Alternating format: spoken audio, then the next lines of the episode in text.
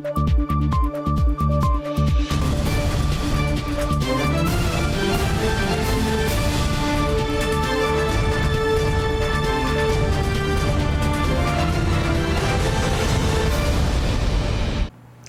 键时刻带您迅速掌握潮流趋势，欢迎收看《财经趋势四点零》，我是赵廷玉。首先带您看到业界年度盛事——美国消费性电子展 CES，科技大厂呢竞相端出新品，其中呢英特尔产品的先进制程大量采用台积电方案，还有消息指出了双方甚至呢已经讨论合作下一世代二纳米制程。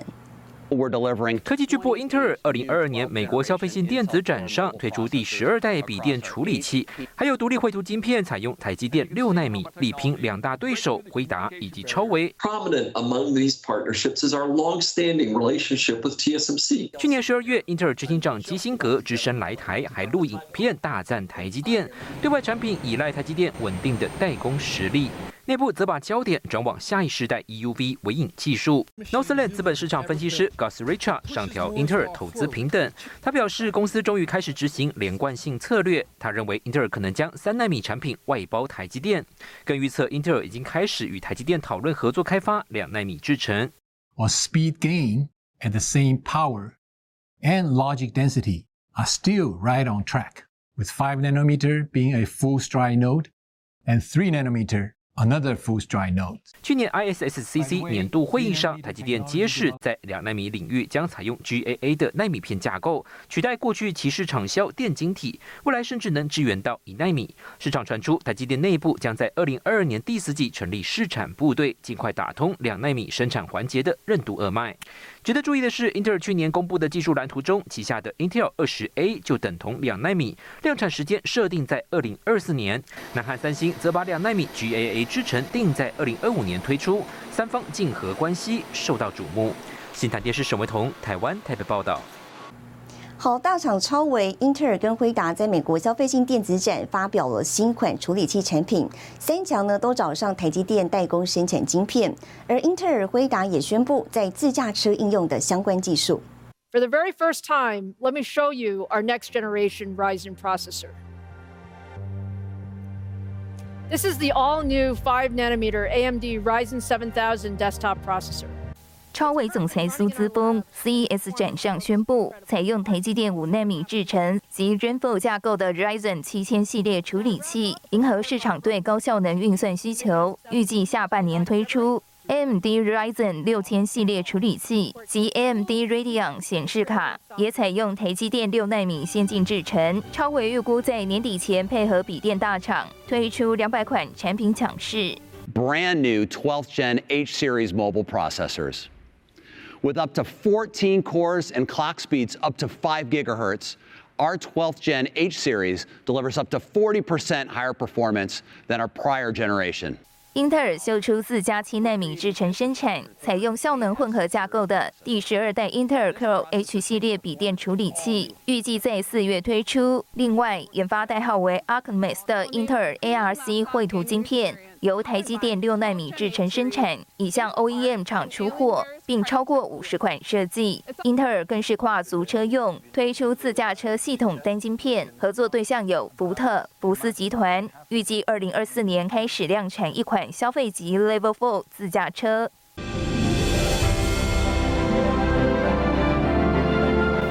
也宣布采用 AI 的全自动驾驶功能平台新进度，除了携手大陆集团、日本索尼、法国法雷奥等提供感测元件，也将与中国德赛西威、福特 Flex、广达、德国 ZF 集团合作车用元件，车辆部分也与多家业者合作。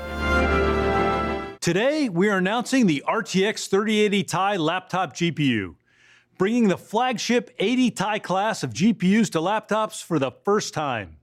Featuring 16 gigabytes of the fastest GDR6 ever shipped in a laptop。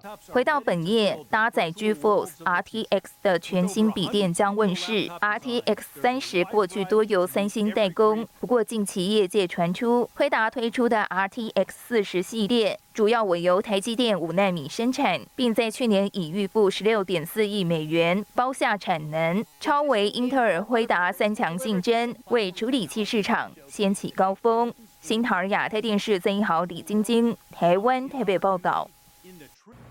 美国消费性电子展登场，台厂呢展现实力。除了华硕、维新、群电跟裕创等大厂，台湾科技部呢也率领百家新创公司参展。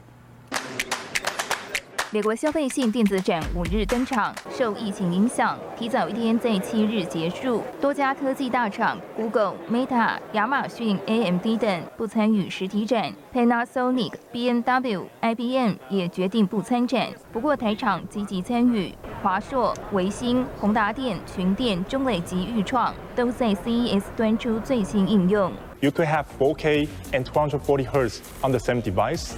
That's the dream. And we're offering another RG exclusive display on the Zephyr Duo that we're calling a dual spec panel.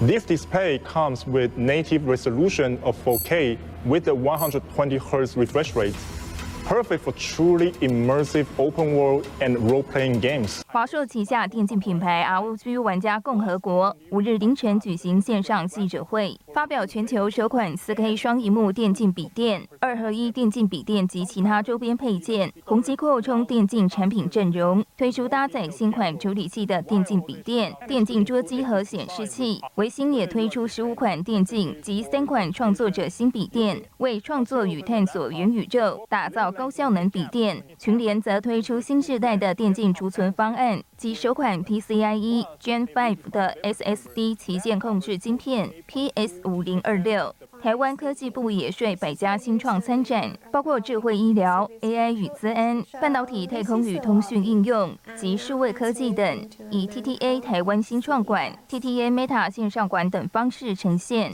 让国际看见台湾在科技应用的软硬实力。新唐亚太电视时间里，李晶晶，台湾台北报道。好，今年 CES 各家大厂发布的新款电动车相当有看头。日本 Sony 更在现场宣示进军电动车领域的决心，将在今年春天成立一家新公司。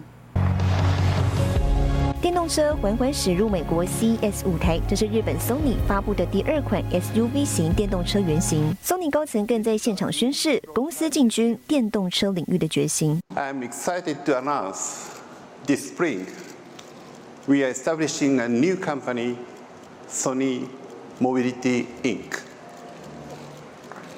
To accelerate these efforts, we are exploring a commercial launch of Sony's EV. Sony Mobility Inc. will harness the potential of mobility utilizing our AI and robotics. This is a bold step into the future, bringing our expertise in creating diverse and innovative solutions to the world. 苏米这次发布的修旅车版本，目前正在进行实际道路测试中。而在这场 CES 盛会上，各家大厂大秀自家电动车。国宾士发表自家最强电动概念车，拥有最佳空气力学设计，搭配最先进的电池技术，续航力超过一千公里。相比业界目前电动车平均续航力约三百公里，占有极大优势。另一家德国百年车厂 B N W 不让对手专美于前，在线上发表的电动车搭载两组电动马达，并具备一百一十一点五千瓦时的电池组，在运动模式下能够输出六百一十九匹最大马力。而 B N W 还发表另一款能够变换外观颜色的概念车，即便这项技术还在跟台湾的电子纸大厂共同开发中，却也成功吸引市场目光。新唐人亚太电视陈慧模、赵廷玉整理报道。全球汽车晶片供应改善，包括瑞萨、恩智浦等五大车用晶片厂的库存呢，出现九个月来首度呈现增长。研调机构预估了今年车市呢将首度恢复正成长。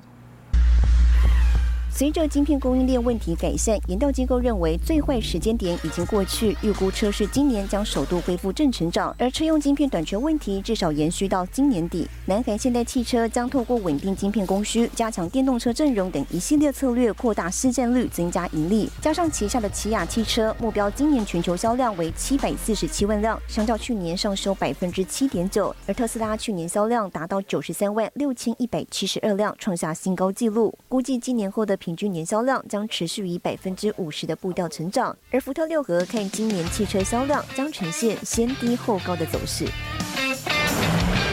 I think 2022 is still going to be an issue for us in the whole industry.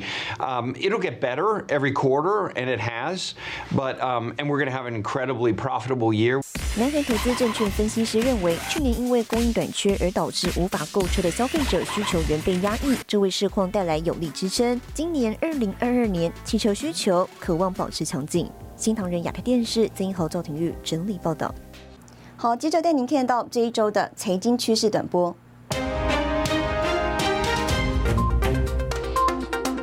手机英特尔晶片改用自行研发的 M1 晶片取代，英特尔奋力反扑，挖走协助苹果达成这一成就的 M1 团队主管，研判可能想借此重夺苹果订单。荷兰半导体设备业龙头艾斯摩尔在德国柏林的一家工厂发生火灾，分析人士认为，即此外观微影设备供需可能失衡，反而有利台积电基本面。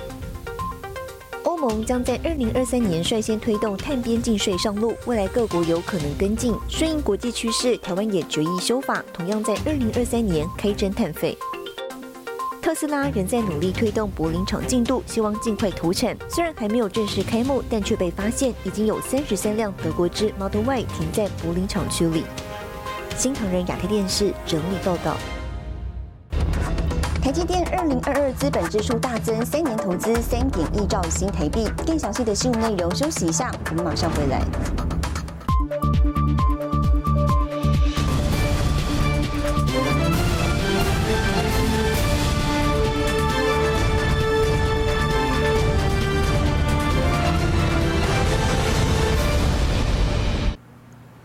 未来，台积电今年将展开投资建设台湾高雄厂、日本熊本厂。市场传出呢，未来台积电资本支出规模从原先的一千亿美元提高到一千一百二十亿，换算超过三兆新台币的规模。产业分析师力挺台积电先进制程技术领先，预估呢到二零二五年依旧坐稳全球晶圆代工的龙头地位。台积电股价持续攻顶，周二一度冲上六百五十六元，市值达到十七兆元新台币。高层交定未来三年大举投资。字典中，董事长刘德英甚至不担心产能过剩问题。我说这 capex 造成的这 capacity 到底 balance 是什么时候？TSMC 的 capex 绝对是真的。什么叫水落石出呢？就是那个 technology leading leading 的公司还是爆满，还是满；technology behind 的公司就。实出市场盛传，台积电二零二二年将投资三百八十亿至四百二十亿美元，高于市场估计水准。未来三年资本支出从一千亿美元提高到一千一百二十亿，也就是新台币三兆一千三百六十亿，规模之大居业界之冠。物理极限这样子的限制，无没有办法再继续说说下去的时候，那时候就变成说是自成良率才是，就变成是决胜转关键。零二五年以前，台积电都还是会有保有这个技术领，就是自成技术领先的一个优势。专家分析，对比南韩三星与美商英特尔，台积电拥有三大优势。除了是专业晶圆代工厂，不会有跟客户抢单问题；先进制程十四纳米以下、七纳米、五纳米家族，客户选择多元；制程稳定的良率品质，让国际大厂竞相转单台积电。未来两大策略主轴，着眼一直整合以及先进封装技术。细的晶圆跟呃 GaN 的这个材料，然后怎么样子搭配做结合，这是一种。然后的话，另外一种就是它怎么样子去，我在一颗的 pack，就是我的所谓的 IC 这个 package 的袋子上面，我可以放更多晶片。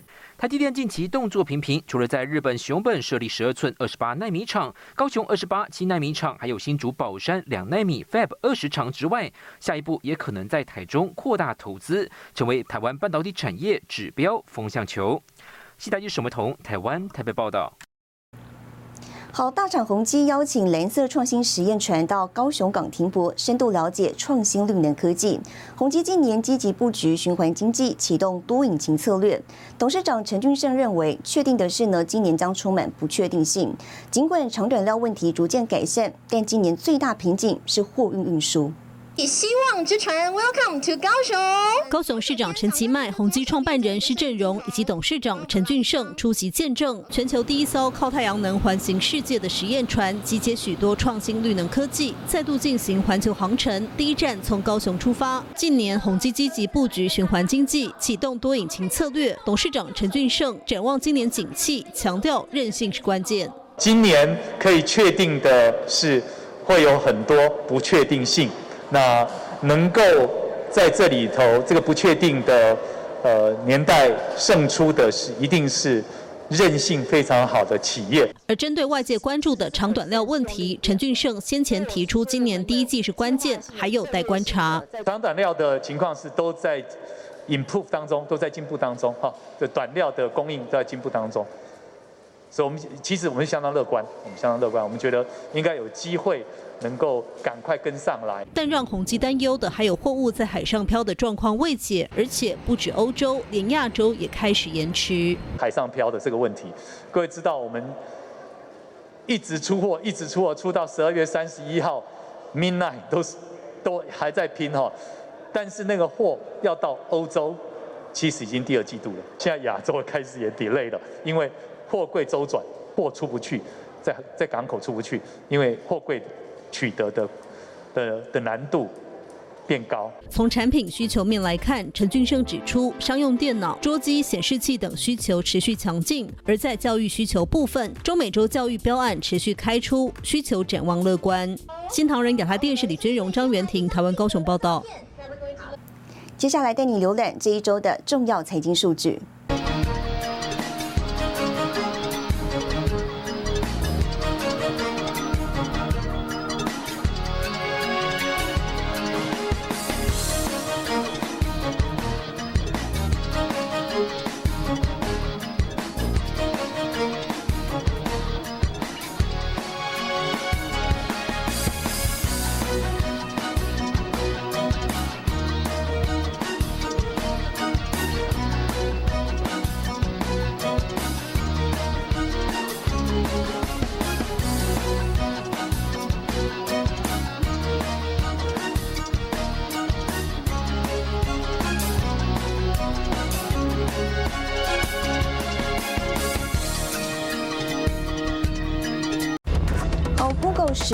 一亿入股化汉，红海或易助拼转型。更详细的新闻内容，休息一下，我们马上回来。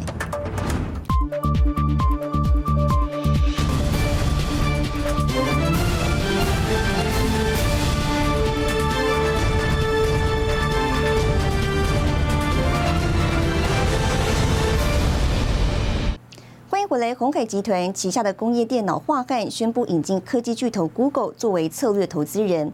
尤其呢，鸿海日前就表示哦，元宇宙商机不会缺席，双方在软硬体展开合作，更可能着眼的就是 AR、VR 终端产品。而这也是 Google 呢首次投资台湾上市贵公司的案例。未来会有合作，是，我们会在适时的时机宣布啊，有关这这些呃半导体上面相关的一些合作案。与科技大厂合作再下一城，鸿海集团旗下的工业电脑大厂华汉四号举行临时股东会，高层正式宣布私募案获得科技巨头 Google 投资十一点零七亿元，持股百分之四点六，成为华汉第三大法人股东，借此深化双方在软硬平台合作。而这也是华汉继联手联发科、威盛之后又一次重大合作案。谷歌这边这其实在建构一个行动装置上，在运行。能够真正可以发挥智慧眼镜特长的一个服务啦，做视觉的搜寻的工具，可以让它翻译啦、复制文字啦，或者是识别二维码。在台湾，呃，产业链这边比较是完整，不管是从硬体制造，然后呃驱动呃半导体方面的产业，其实都非常的。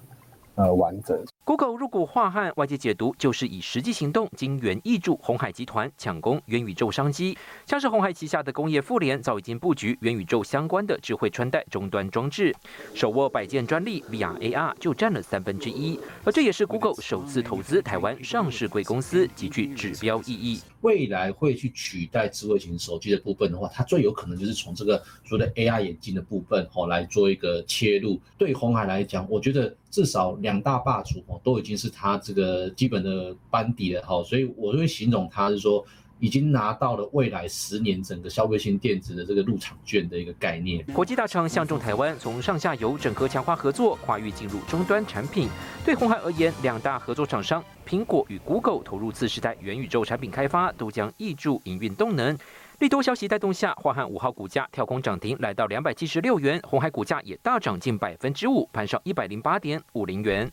金达电视沈维彤，台湾台北报道。